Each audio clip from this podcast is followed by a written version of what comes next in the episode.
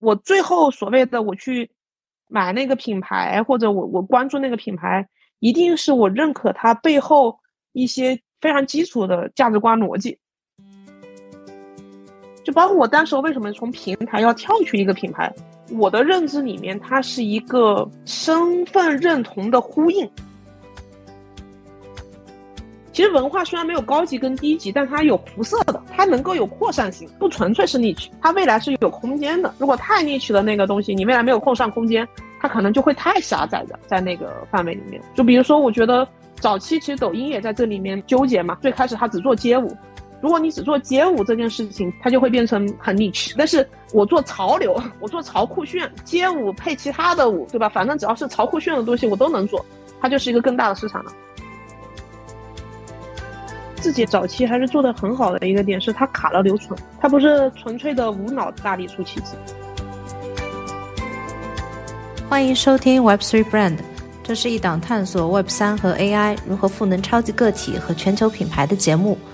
我们将采访在世界各地的项目创始人与内容创作者，总结他们打造品牌和构建商业模式的宝贵经验。今天是我们 Web3 Brand Day One Global 的第三期。既然是做 Day One Global，我们肯定是需要关注全球品牌是如何增长的，或者说一个品牌从成立之初，它如果面向的是全球市场的客户，它应该如何来做自己的增长策略。然后我们今天其实也有幸请到 Mandy，他是我和 Ruby 的好朋友，他的经历也非常的丰富，既在平台做过增长的负责人，现在也是在一个头部的全球时尚品牌公司做增长负责人，就相信他。这样复合的视角可以带给我们一个品牌，它如果第一天开始要立足于全球，有什么好的 tips，或者说有什么必须要做的事情？大家好，我是 Mandy。跳槽之后，我其实就去了阿里，那个时候阴差阳错做的是算法的产品。其实那个时候更多的还是在做产品经理的范围里面。一八年的时候就去了早期的今日头条、IES、抖音、火山内涵段子、互娱社区这一块。从那个时候开始，其实就已经做内容跟电商。因为在过程中，字节或者那个时候的今日头条是最早期做国际化的一个公司，所以其实从字节开始，我大概就开始我的国际化经历。因为当时我们有国内跟国外的版本，大概做到半年的时候，我就开始去负责海外的产品，那海外的火山、抖音这种产品，所以大概是从那个时候开始了我的国际化旅程。所谓的 globalization、localization，然后在也待了两年之后，就去了新加坡，在在 Shopee，，嗯，还是产品经理。其实这两段里面都是产品经理，做算法产品，做 C 端产品，做互动产品。到说 P 的时候，你就会更像本地公司，它怎么样去在做出海？它有非常强的中国背景，但是它本质上还是一家新加坡公司。它在东南亚甚至把自己做成一个东南亚本地的公司，它怎么样再去做一个产品或者做个生意？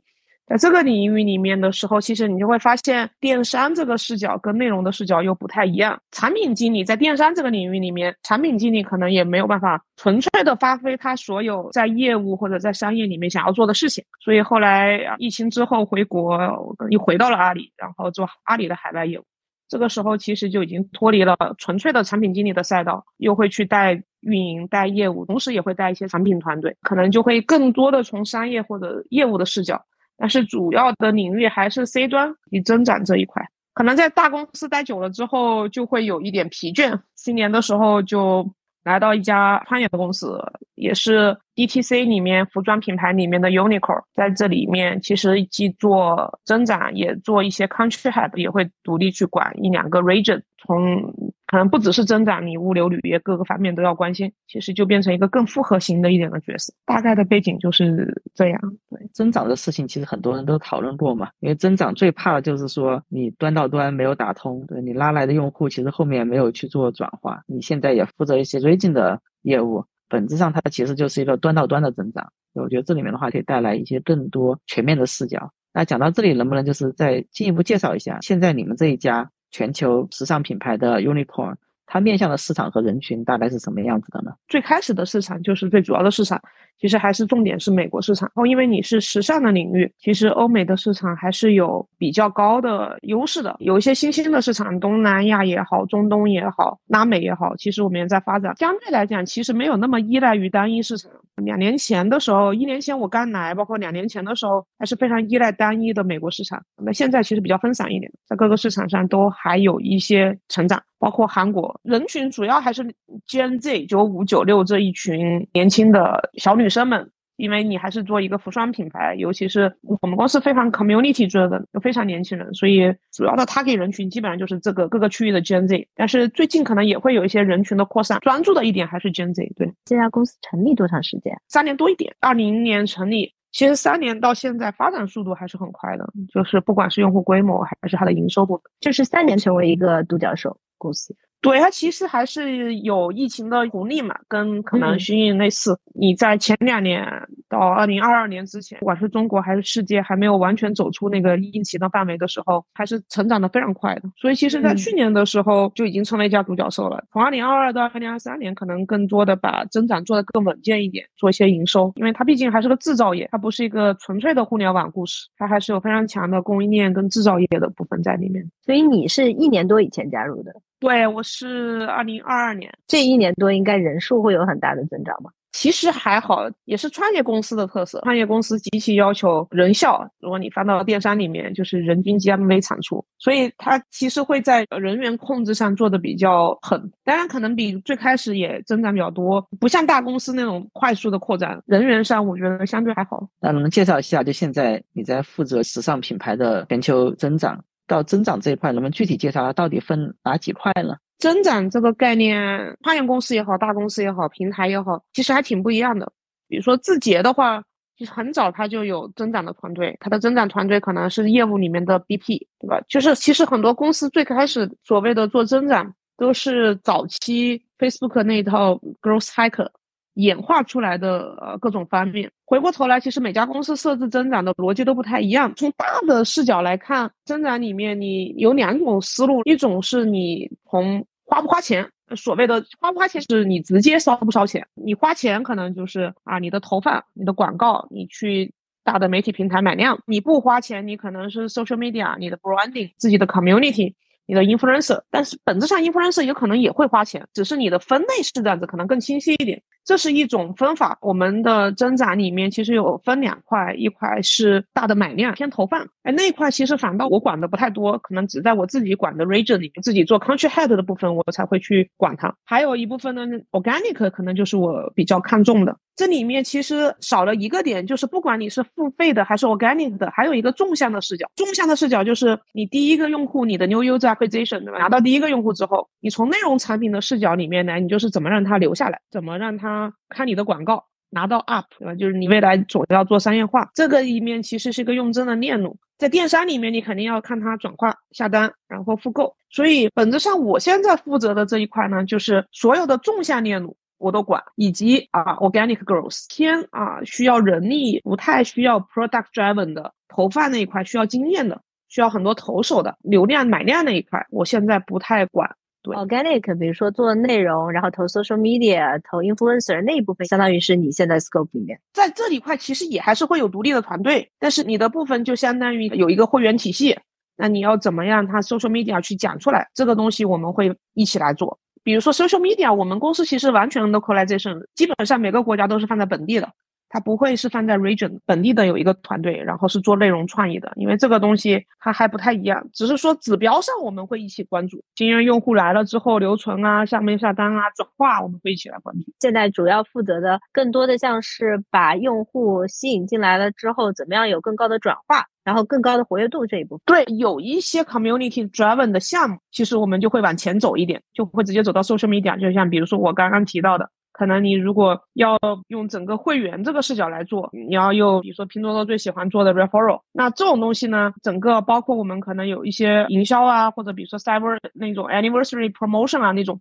我们就会更往前直接。碰到啊，influencer 碰到 social media，但是纯粹的像日常的内容营销，我们就会交给本地的同学来做。嗯，理解了，相当于整一个会员的体系啊，怎么去搭建社区和忠诚度计划，这些其实也在你负责的范围里面。对，这可能是 project driven 的，我们跟 influencer 和 social media 就应该要这么做。嗯，我觉得这个分法还挺清晰的，一个是成像从付费，一般我们叫 online marketing，然后一个是就 organic 的。然后第二就纵向也比较容易理解嘛，就像电商现在大家都知道了，一般都会用这种三单来定义一个新用户。对你不买三单的话，你其实很难留存下来。所以增长并不是说只是把用户拉过来到网页或者下载 app 就完了。其实后面还有很多后续的工作要做。三单这个事儿其实挺有意思的。我之前在说皮跟阿里也是觉得三单这个事儿是不是说其实就是用户能不能留下来？但是可能如果你做业务做到现在的时候，你会更换一个视角，你从营收的视角来讲，就是现在的流量成本太高了，你广告买量一个获客的成本太高了。如果你不下到三单，其实你大概率是亏的。even 就是你下了三单，你不留下来，其实那很多公司也 OK。流失用户召回又是另外一个概念。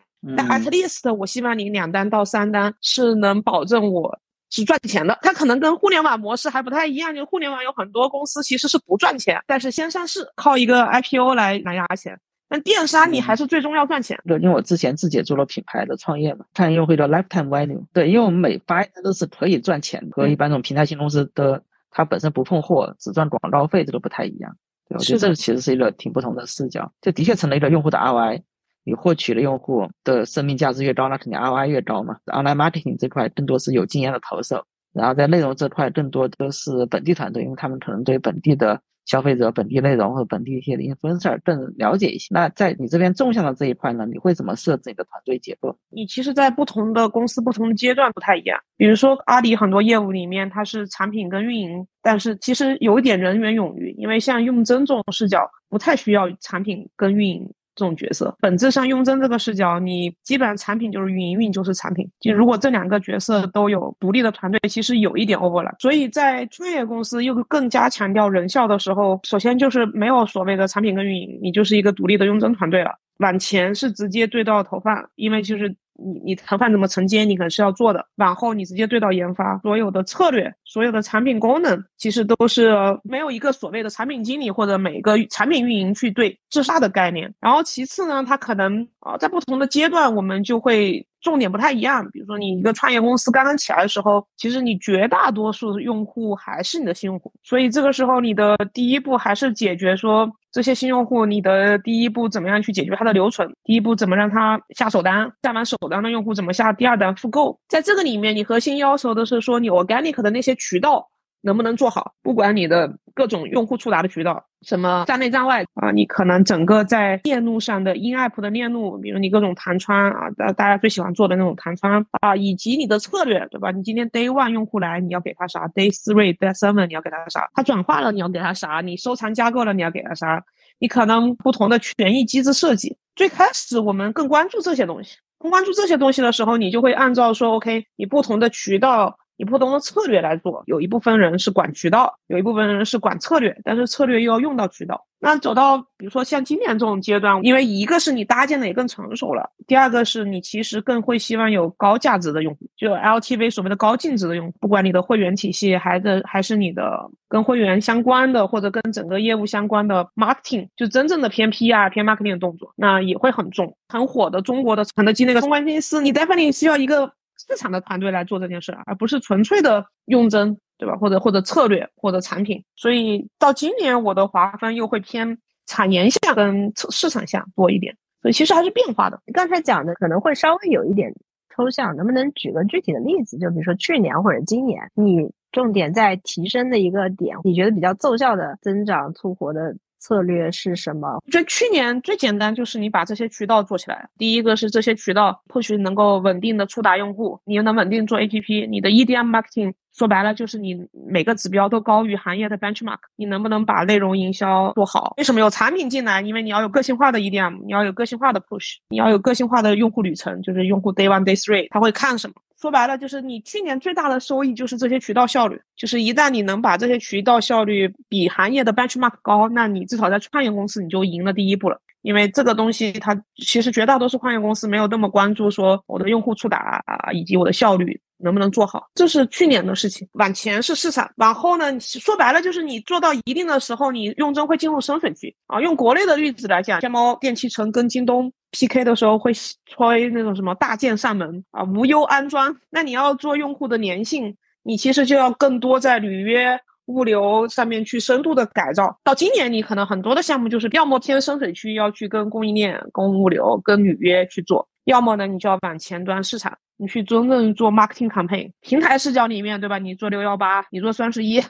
那你做会员周，你做会员日，这个就是你要往前走 marketing。我觉得这是两年的变化。我追问一下，你说到的这个会员计划是今年刚推出的，四五月吧？所以你你们今年做这个的目标，最具体的是到比如复购的用户数，还是说客户的平均下多少单？还是说一年的大概在你们这边消费的单价，看复购率。刚才讲的有机增长和付费增长嘛，然后 Mandy 这块其实更多负责的还是就是有机增长的部分。去年其实更多是集中在渠道和策略上，把每个渠道都能够比市场平均水做得更好，其实就能拿到不错的结果。从你的角度上，能不能看到一些趋势呢？就因为其实你也不是第一天或者是第一年做增长嘛，然后讲其实从刚入行开始，或者从字节开始就开始接触到增长这件事情，从有机增长。这件事情，比如从五年前到现在，你能够发现什么样的趋势在这里面呢？如果你说趋势的话，其实我的感觉是你没有办法说把付费就是 paid 跟 organic 分开。大的点就是你所有的用针你要做到什么样程度？其实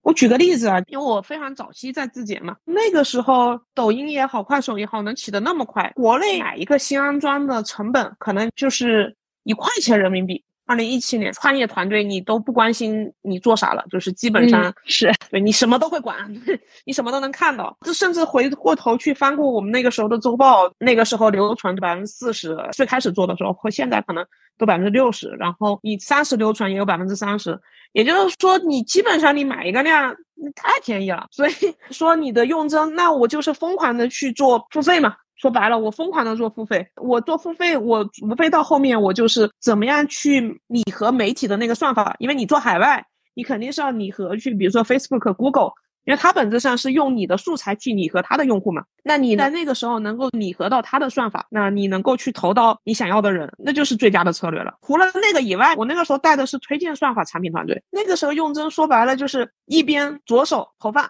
右手推荐，就是你只要能把流传从百分之八做到百分之四十。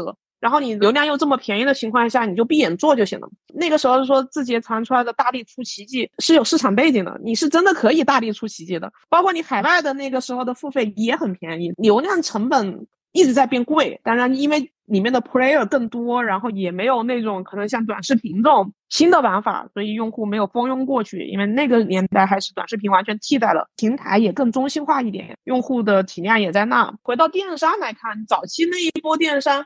你说有多少电商是认认真真在做 community 的，在做 organic 的？就那个阶段，没有人认真在做更深水区的用针吧？我觉得字节就是因为算法更强，他能用他自己的算法去拟合 Facebook 的投放，当然他也有一些更好的机制，比如说 Google 会把流量洗给 Google Search，嗯，他怎么样用市场加上算法的协同？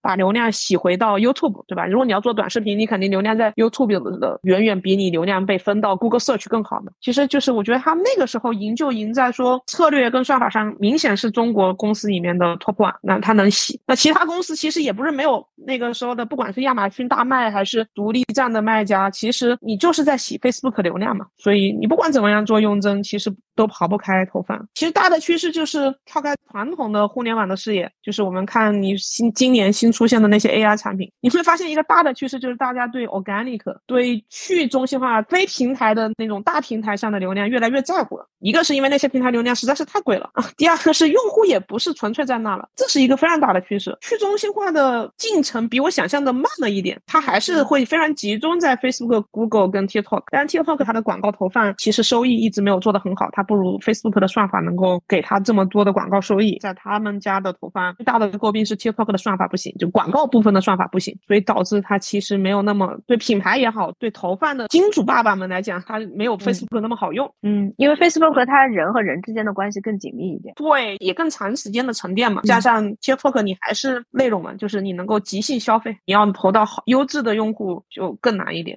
哎，那你刚才讲了，就是字节，比如他早年是大力出奇迹嘛。然后流量成本又很便宜，你现在在的这个三年做到独角兽的这个品牌，最初它的流量是怎么样获取的？最初是怎么能启动的？还是说它就是以更高效的方式，也找到了类似的，在这个 Facebook 和 Google 两大那个流量巨头上面去投？二零二零年的时候就已经纯粹很难说直接去拿 Facebook 流量了。其实各家公司都有一些探索性项目，包括阿里也有一些探索性项目。做服装的独立站。如果你只是纯粹去 match Facebook 的算法，那个时候就已经比较难了。从后面的视角来看，你做一个服装公司，首先你衣服到底吸不吸引人嘛？你能不能打中美国那群用户的点？说白了就是你在投放的时候，你的 CPM 跟 CPC、你的 CVR 都划算。最开始我觉得还是最关键的是这个点吧。然后你说创业公司能够 PK 大公司，能更好的利用 Facebook 的效率，我觉得倒不是，但是它能更专注一点。我就关心哪一个好了，我就重点投哪一个，我能更专注一点。但我觉得同时，你把用真看成一个整体的话，它以品牌思路来做的 community，其实在自然流量里面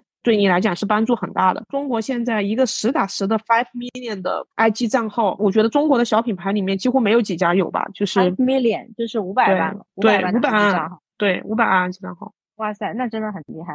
对而且现在打粉丝也很难嘛。如果你做了 community 这种 community driven 的东西，那你的广告投放的效率会不会更高？你很难衡量说它一定高多少啊，因为我们没有去做过这种测试。但是 definitely 它肯定会更高，就是你用户对你的信任感。你比如说你去投广告，用户看到一个新的东西，他自然而然会缺乏信任感。你这是啥呢？你在卖什么呢？但如果你有很多的啊 influencer，包括你的 influencer 早期 influencer 其实做的挺好的。当然，虚音也是靠 influencer 起家的，靠网红起家的，对吧？就是你早期有一些网红背书，你的 community 有一些真实的用户，他在反复说他喜欢你的衣服，喜欢你的品牌，你要跟迅印这种去比，那你的质量、你的衣服的设计其实还是非常重要的。那你要有些这些东西背书，你才真的会说 OK，今天用户 Facebook 帮你做的 CPM 真的能够去让用户最后转化，否则你也只是拿到一个浅层的 CPM 嘛，就是有很多人看到了，他也不转化。做品牌的公司，你最后还是会落回你的货本身，你的货是不是足够好的？对，如果不是一上来就想做平台的话，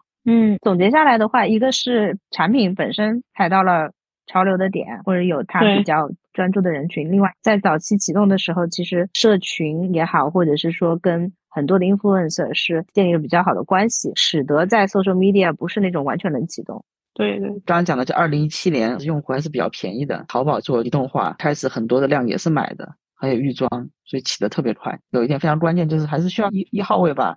有非常长远的眼光，因为在那个时间点，一块钱你没有对标，你不知道便宜还是贵。就当时我在另外一家公司，我的 KPI 是要五毛钱获取的用户，对，就是老板觉得一块钱也挺贵的，为什么我们不能五毛钱呢？刚刚讲，就其实就缺乏对标嘛。因为当时新浪微博刚出来不久，其实它用户量也很便宜，上面我们五毛钱一天可以买一万个，对，但是想稍微要上量就变贵了。但当时就没有这个眼光吧，或者说也没有。这个行动力，说我其实是可以这时候大量的买更多用户，以后会变成几百块钱，甚至上千块钱。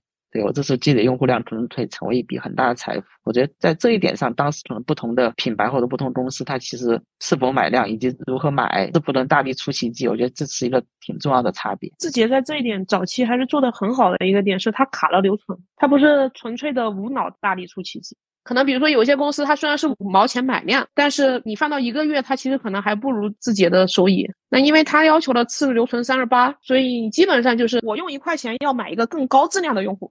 而不是我一一块钱买任何用户，所以我觉得它其实当时候在早期的框架设定上还是非常牛逼的。这一点的确是不也不是纯粹的，就是说我烧钱就行了。它的大力出奇迹还是带了策略的。不管是付费还是有机增长，核心还是要看 ROI。我们最后是看就是内容产品看流程嘛，电电商产品看转化。刚刚讲到就是品牌和社区这一块，Mandy 的服务的这家品牌，它其实在 ins 上有五百万的粉丝，也想对标一下嘛，看它到底是个什么水平。小米在 ins 上是四百七十万。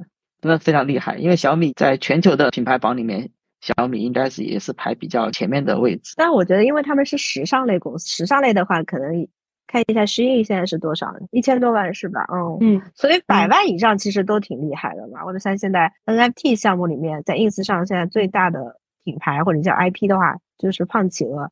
他们应该是刚刚过了一百多万，我们可能巴西也有接近一个 million 了，各个账号加起来是超过五个 million，就是我们的主账号是五个 million。像我现在服务的品牌，的确整体 social media 还是做的非常好的，是因为它的刚刚我们提到它用户群是欧美，所以你要来纯欧美的用户群能拿到这个基数，其实就很难了。尤其是 IG、Instagram，其实已经火了很多年了。就像你在这么长时间的一个社交媒体上，你要拿到 follower 就比较。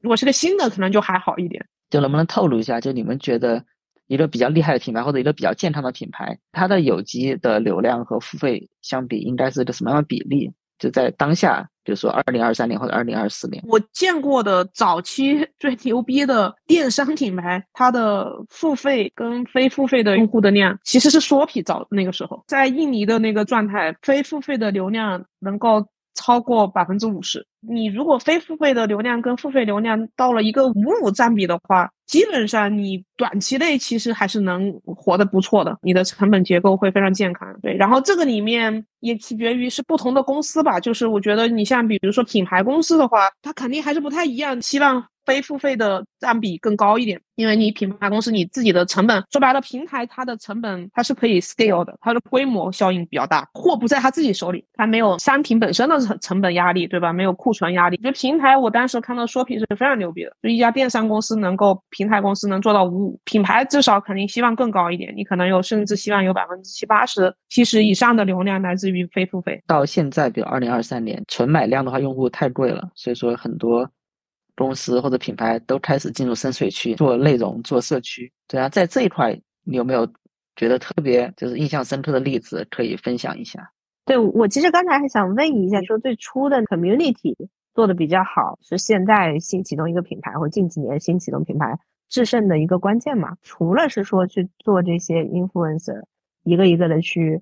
沟通，然后让他们去实际去测评试用以外，就是这个 community 是以一个什么样的形式的来存在的？就包括我当时为什么从平台要跳去一个品牌，我的认知里面，它是一个身份认同的呼应。我最后所谓的我去买那个品牌，或者我我关注那个品牌，一定是我认可它背后一些非常基础的价值观逻辑。然后这个基础的东西，它其实，在浅层上面也是有吸引力的。以我现在服务这家公司的视角来讲，我觉得最开始当初吸引我的，我当时不知道啊，但后来我做了很多的用户访谈，我们都在面临现代人的焦虑。你要卷，你要绝对理性，只有理性人才能生活的好。其实不管是欧美还是中国的主流价值观，我们我们其实很容易把情绪这件事情当成一个负面的评价。你不要有情绪啊，情绪这东西其实很少人会去。尊重它的存在。中国呢，到去年的时候，包括疫情那一段，我觉得全球都是一个趋势，就是有更多的人在做冥想，有更多人在缓解焦虑。它本质上就是 OK，可以尊重我自己有各种各样的状态了，就是我我在看自己了。我回过头来，我发现我自己服务这家品牌，它可能更往前走一步，叫做你不只可以有情绪，并且任何一种情绪它都是合理的，是可以 public 去说出来的。是可以表达的，不管是我 feeling sad，我我感到悲伤，还是我今天 angry 了，我是一只愤怒的小鸟，还是怎么样？就是他对人的你本身的那个东西更在乎。你包括你穿衣，今天我不一定要是个什么 style，我不是说我今天是个角色，我是个白领上班人，我就要每天穿的像个正式的一个什么样的工作。我不是为了那个角色，我今天心情好我就穿明亮，我今天心情不好我就 grunge，情绪的部分表达出来，而且那个表达是可以公开的。其实中国人或者东亚的文化。是非常非常压抑情绪的。你最开始做品牌做 community，你找到的正好是这样一群人，就是 Gen Z 也好，我们的下一代这一群人也好，他越来越会尊重自己的情绪表达。他觉得我什么都是对的，我的情绪也是对的。你不要让我绝对理性，你不要让我觉得我怎么样才是正常的一个打工人的路径，他都不是。包括我后面跟很多用户聊说，哇，你们的基础的理念是你可以按照你的。情绪按照你当下的那个状态来做你的穿搭，来穿你自己想穿的任何东西。你今天可以上班的时候是个 work 那个 lady 对吧？workwear。你下班时候可以疯狂小鸟对吧？就无所谓。底层上跟非常非常多的人形成了共鸣，就包括我后来自己去聊非常非常多用户的时候，我说啊，就是你们为什么感兴趣？他觉得哦，这个地方非常 interesting，非常不一样，special。那我觉得这个里面是你可能。品牌最开始抓到了那个关键的点，然后又在疫情的那个时候，在大家都非常焦虑的时候，去共鸣了这个点。你这样的点，其实你做 community，你做 influencer 也会好做。其实你的横向宽度更大，因为你就没有那么限制，说我应该要是什么样子，兼容性更大。那用户本身他对你这个群体的认同感粘性会更强。然后因为他能说，其实这件事情就会变成一个他可以说的东西。从文化的视角或者心态的视角，就是这些年我尊重情绪，我尊重每个人自我表达，反倒变成了一个看起来更高级的东西。品牌的精神内核其实是很呼应刚好他想要瞄准的这一群人的。对，这个时间节点是正正好。而且本身的话，在社交媒体如果能够去公开的讲情绪，就本身就很容易产生爆款内容啊，而且也很容易产生有很多人来转推啊，或者是跟你去呼应的这些用户，不管是在哪个 social media 上，其实前两年那时候最火的那个 Y2K 的潮流就是 Back to Trending，就是二零二零零零年那个互联网刚起的潮流。所以其实你又回归到那个趋势里面了。小米当年极客的那个东西，那一波互联网刚刚起，智能手机刚刚起，其实也还是呼应了一些当时候那个人群的精神状态的需要也好，时代的需要也好。我觉得本身是做时尚品牌，所以你一定是得要有这种身份上的认同，以及说你身份上认同肯定带有情绪嘛。这东西我今天开不开心，代表我的开心。特别是你如果作为一个社区。里面你如果没有情绪，那大家很难就是聚集在一起。这一点其实挺有意思的，就是成立一个小的品牌，它能够凝聚一群人，那它一定是有某个点是可以打动到这群人的内心的。反而这种就是非标的东西，因为我们就是看见这些主播嘛，李佳琦、薇娅这种，虽然这个技巧其实都是可以学，但是你就是做不到人家这样。真的是现在要做一个品牌，就你就是要做出自我。像纳瓦尔讲的，你把你自己做成就是最大的优势。这种非标准化的东西就是。你和别人最不同的地方，也最能吸引别人的地方，言推正传。那么案例上面，你有没有看到比较有意思的？刚刚你提到的，它其实不是以品牌的视角让人 impressive，它能走向海外有一个很大的基础，还是中国早期的那个供应链或者有一些技术上的优势。我们说中国其实你技术人才密度最高的地区嘛。又便宜又高的地区啊，就是你可能 compare to 美国、中国，可能世界上也就是三大技术人产品基地，对吧？就是美国、中国加印度。印度可能又不像中国的整个的整整体数这么好。我觉得中国其实包括我们自己在出去做的时候，都有一个非常大的点，就是中国的品牌好像很少。很短很短时间，它的经历太短了。这不像你说你 LVMH，你每底下有那么多几个品牌，每一个品牌对吧，都是它的子品牌，它都几百年了。中国没有那种依赖于，比如说我一个精神内核先走出去，然后我 original 你就是一个品牌想要做的公司。我现在一本没看到让中国所谓走出一个品牌，抛弃那些国企啊、银行这种，你剩下的其实都是当年用的，就是有非常强的技术优势走出去的一些品牌。然后再往最近靠一点，你说真的做的比较好的，比如说虚印了，对吧？供应链优势去走出去了，吃准了这个红利点，就是疫情这个红利点。但他现在其实跟拼多多做的越来越像 Tmall 了嘛，越来越平台了嘛，他也不是在专注做一个品牌的视角了。前两年那个时候在阿里去走访一些商家的时候，我自己的感受，中国要真的出海外 originally 的那个品牌，是得。九零后这一波人才能起。我自己那个时候走访商家，就是他们有一波人，可能爸妈那个时候就已经有供应链了。比如说之前像捷安特那种自行车，很早就是他们的是这些工厂的代代代工厂。然后等到九零后这一波接家业的时候，他不想做工厂了，他又有海外读书的背景，他又本身天然具具有全球化的视角，所以他就会想说，OK，那本身他们可能也是一个圈子，我是骑行的圈子，对吧？我是 Gen Z，我是 fashion 的圈子，我是什么的圈子？我本身就是这个爱好者，我们说 fashion 有个 fashionista 嘛，也是就那群时装爱好者。那我是运动的圈子，然后我本身就想自己是这个圈子的一个群体，我就想把它做成一个品牌了。就是回归到来，就是我觉得中国在很漫长的时间里面，没有在纠结身份认同这件事。他的那个身份认同是我是什么样的级别，我是什么样的工人，我是互联网公司的还是金融公司的，我是 P 几。对吧？我是产品还是运营？他不再关心自己是什么样的，所以我觉得中国我几乎没有看到早期看到那种天然就是品牌的视角来做这件事情的人。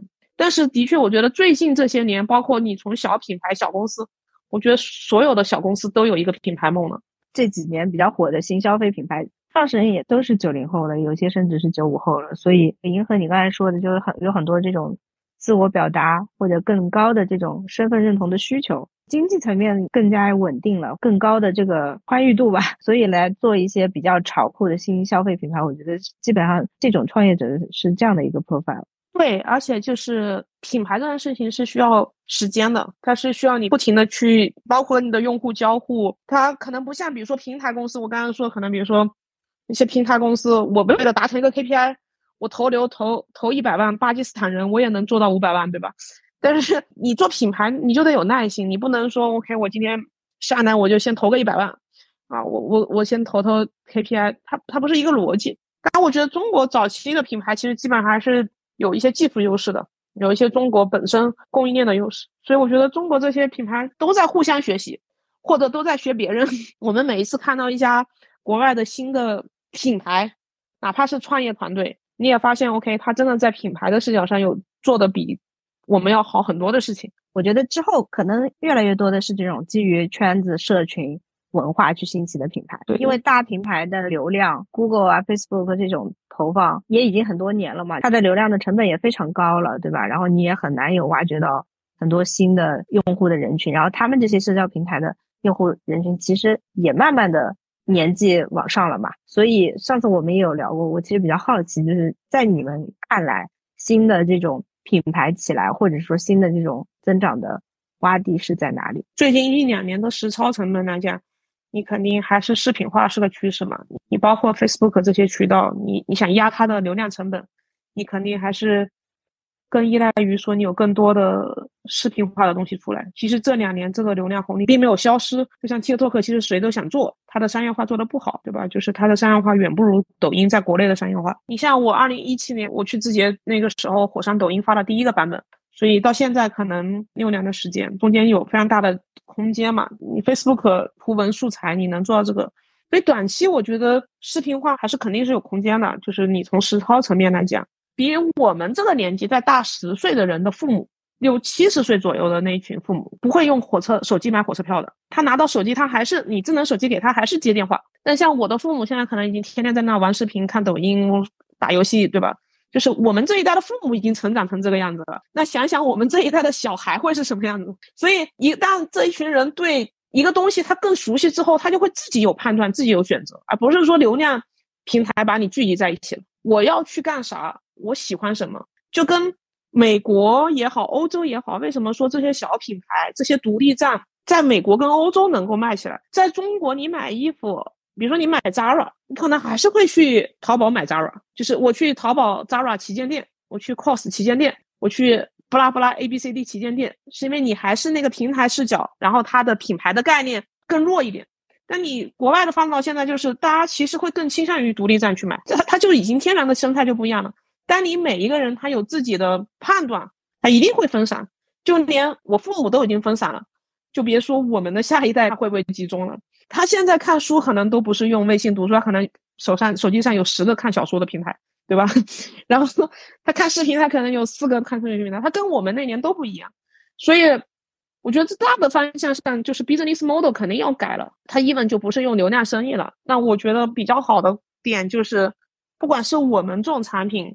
用户在跟你的 community 里面怎么做，还是可能比如说现在 AI 的产品，它的 business model 都是偏付费的，它是非常强的粘性的那种用户。但是这个圈子现在未来承载在哪，其实你是不知道的。Maybe 它在 Discord，对吧？Maybe 它在 Twitter，你不知道。但是我觉得这里面肯定是长线里面用户更分散的地方。前两天在新加坡跟我们朋友吃饭，他们给我发的 IG 的那个地址，even 是 IM 这种通信，跟我约吃饭，然后他给我发的地址是用 Instagram 的 Direct Message 给我发的 Google 的地址，说你到这来吃饭。哦，我以为他会给我发 WhatsApp 或者微信，因为我们都加了 WhatsApp 跟微信嘛。但是 even 就是 IM 啊，很多人在小红书上聊天，公众话题或者我看到小红书的关注，我就发给小红书的，也是朋友，我们也加了微信，但我发给你在小红书的群里面，我不是在转发到微信的群里面来了。就 even IM 他都。打散了，就是每一个平台都承载 IM 的作用了，所以我觉得分散的小社群跟小圈子肯定是一个空间，未来的空间。可能从前年二零二一年的下半年，我们就在看，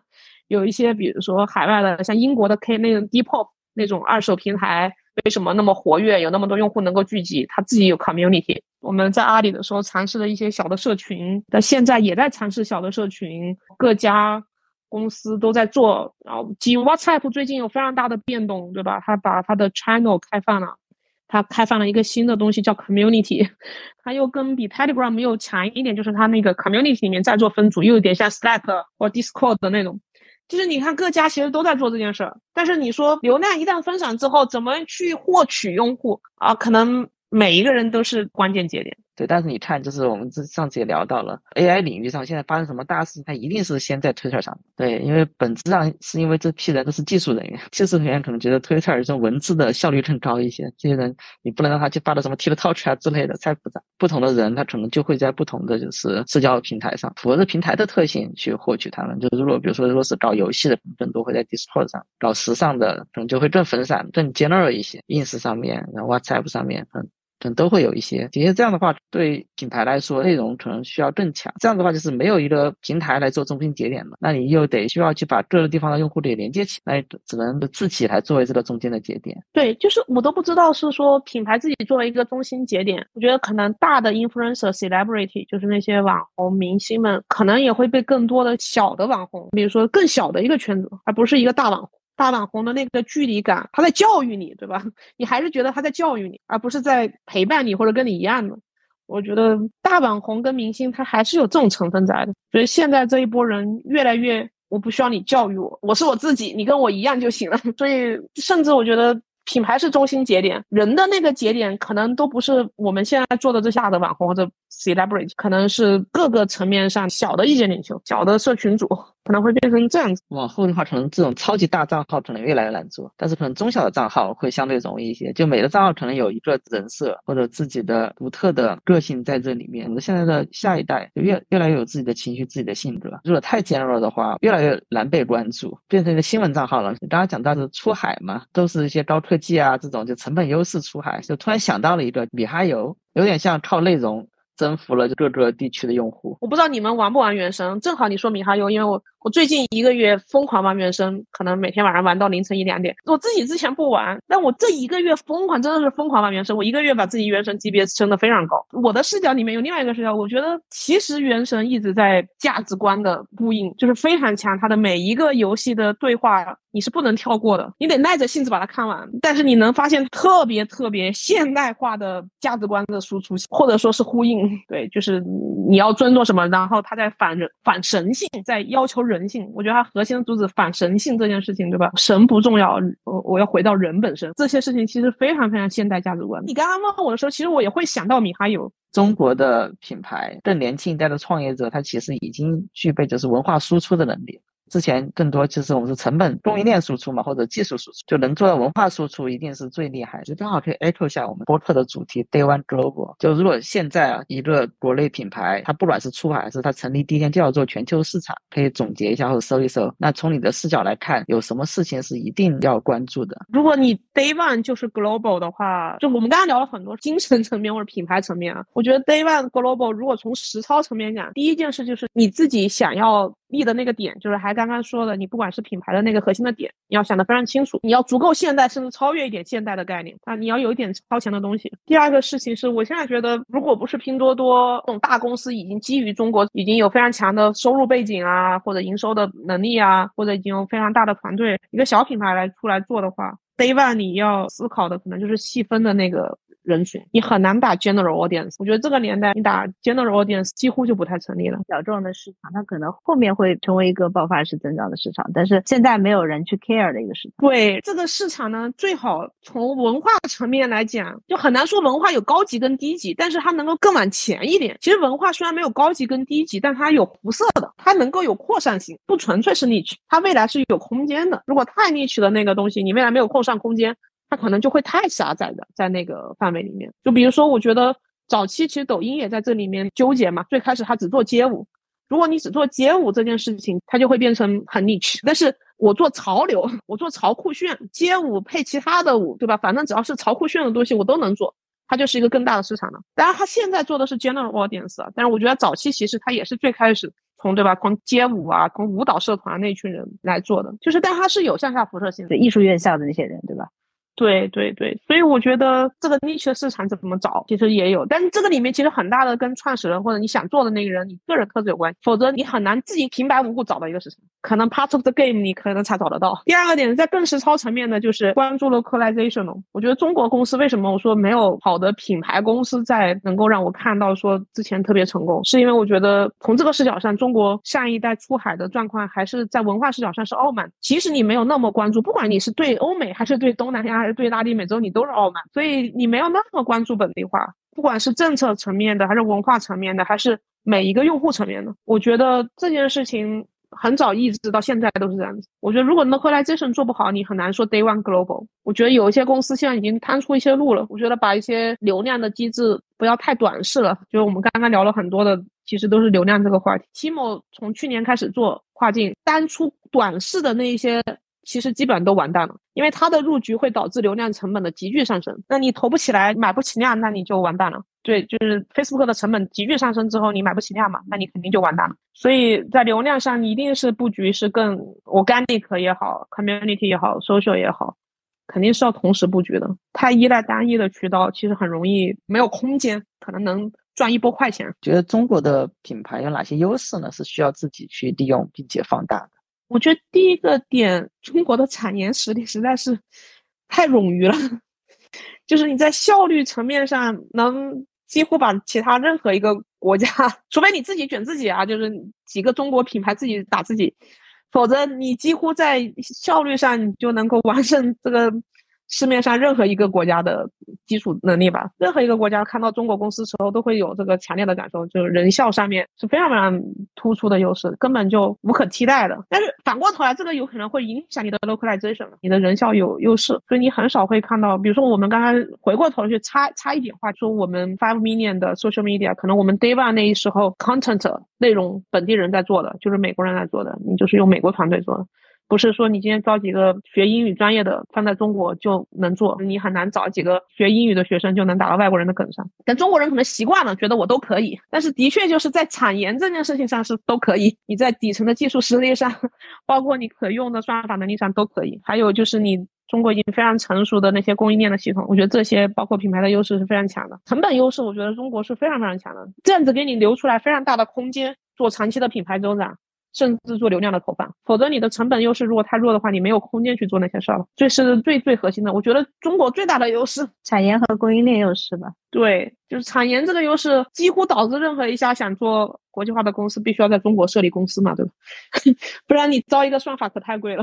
如果说将来你自己做一个小生意，那很多大家都是在想，我究竟比如说副业干一个什么，或者我小生意做一个什么是能够自己养活自己的，或者是说我自己做一个小团队的全球化的生意，你自己会现在比较看好哪些的？方面啊，或者是说哪些的国家、哪些的品类是你觉得还蛮有机会的？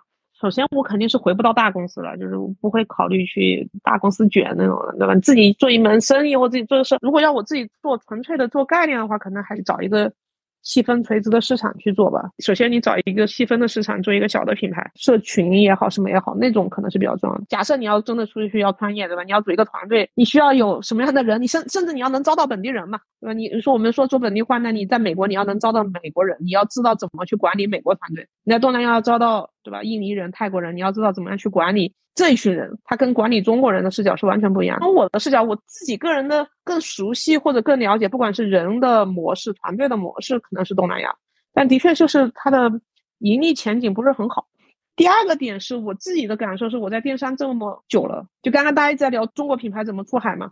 但是说实话，有能力去做到我前面说的这些点，做 localization，做 brand，中国公司 本身就很少。你要能管理一个海外团队也好，或者你要是自己想做独立站，比如说在亚马逊卖的不错的公司，他想做一个独立站，甚至都不知道如何管理，如何招产品跟研发，我要自己去做一个自己的团队出来。要自己做一个自己的独立的 APP 也好，自己做这个独立的产品出来，而不是依赖于亚马逊或者 Shopify，可能自己都不一定搞得定，对吧？你像 AI 的这些工具，包括你如何投放，我们刚刚说流量层面上有视频化的空间，你的一些 AI 的工具，你做全球化 Day One Global，但是你也面临人效的问题，你不可能天天找美国人给你拍视频，那你怎么让这些内容又能够做到本地？比如说我们之前在说研究一个梗嘛，对吧？就是为什么我们我天天看我们自己公司的 social media，我都不一定看得懂那梗是啥意思，我天天都需要别人给我解释，对吧？能不能有一些这种工具帮中国的公司 去实现一些 global？它其实是 globalization 里面的一个下游的领域，但它。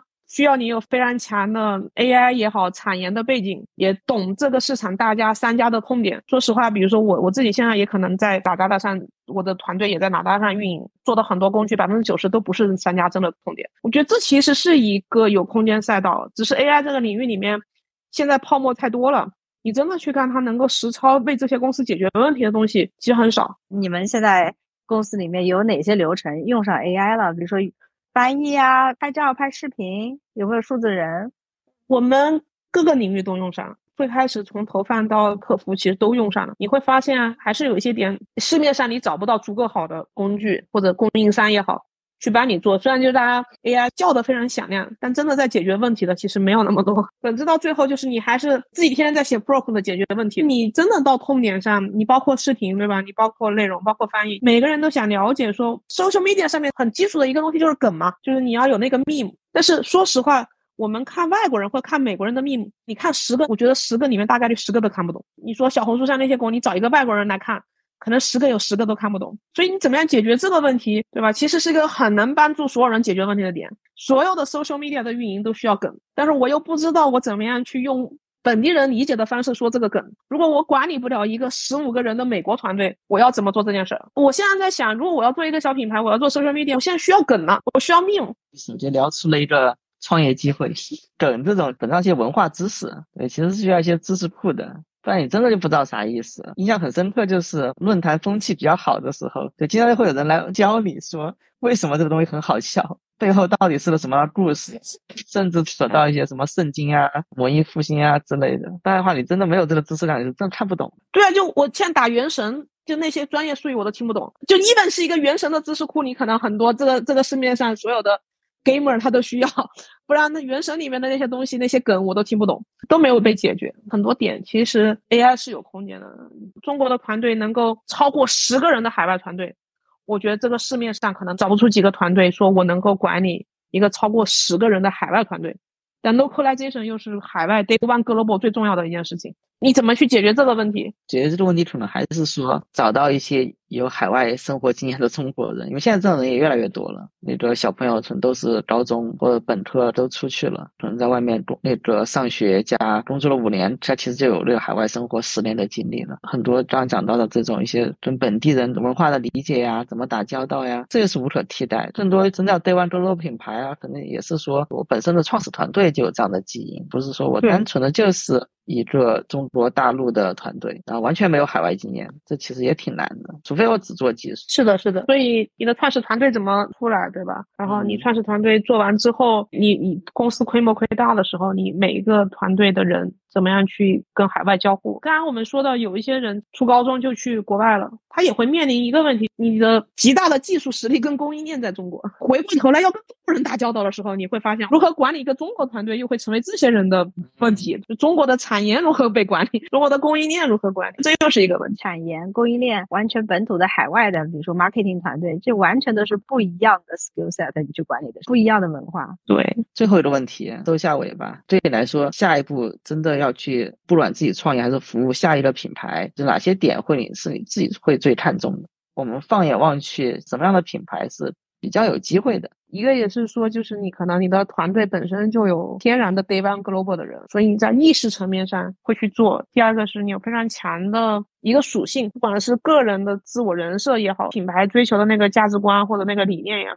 可以找到一个支点，去创造一群人的身份认同，他会跟你聚集在一块儿。实操层面上，如何能够管理不同的团队，或者能够调动不同的国家文化背景的人一起来工作，能够用好中国跟海外的本身的优势，能够做好本身的 localization，又利用好中国这些非常强还在红利期的产业能力也好，供应链能力也好，觉得如果这些公司。能够满足这些基础的条件，就可以猜一猜，至少他会做成什么样，或者他会不会成功，或者怎么样？我觉得至少是一个非常好的体验，以及你能从这个视角里面展开、扩大你自己的视角，能看到更多东西。这个不会那么坐井观天，或者不会那么狭隘，能帮你看到更多东西。我觉得这个是是比较重要的。这期我们聊时间也蛮长了，基本上我们也聊聊到了 Mandy 过去的职业经历，在平台型公司和在。品牌在全球的那用户增长的一些经验，后续的话，其实我们也展望了什么样类型的品牌会更容易可能从头孵化出来啊，也有什么样的机会点。那这个我们也都在探索的过程中。那我我觉得，如果下次你看到一些这方面的趋势，我们可以再聊社群化啊，或者新的流量渠道、新的比较有社交裂变型的品类，或者新的一些圈层，其实还是挺 promising 的，因为有很多新的东西出来嘛。我觉得前两年互联网有一点没意思了，没有新的东西了，左手抄右手。这两年我觉得不管是社群上的趋势也好，这些人流更分散，价值观更多元，还是新的技术在改变很多东西。觉得又好玩一点了，它可能不像传统互联网那么无趣了，就是找点好玩的事儿吧。一七一八年那会儿相比吧，一七一八年是好玩的，但我自己是一个很文化驱动的人啊。一七一八年那个时候，我觉得也算打开一个新世界吧。那个时候在自己刚刚做国际化，从那个时候刚刚开始认知说，OK，东亚人他是什么样的状态，拉丁美洲的人是什么样的状态，美美国人什么状态，对吧？甚至我觉得美国人可能比跟中国人远。的相似程度要大于美国人跟欧洲人，对吧？美国人卷的地方，对吧？然后你再细分说，OK，东亚呀，然后巴西啊这些地方，我觉得那个时候内容是个载体。字节那一波国际化也好，我觉得还是有很多新鲜玩意儿的，包括那个时候的算法，你也觉得挺好玩的，很多东西。是很新的，已经看到至少不如二零二一年、二零二二年那个毫无生气的互联网的感觉。那我们展望一下吧，感觉之后如果做全球化的这些的评价，还是有蛮多新东西可以玩的。包括你从你刚才讲的 AI 的技术，其实完全还没有发挥潜力用到业务上。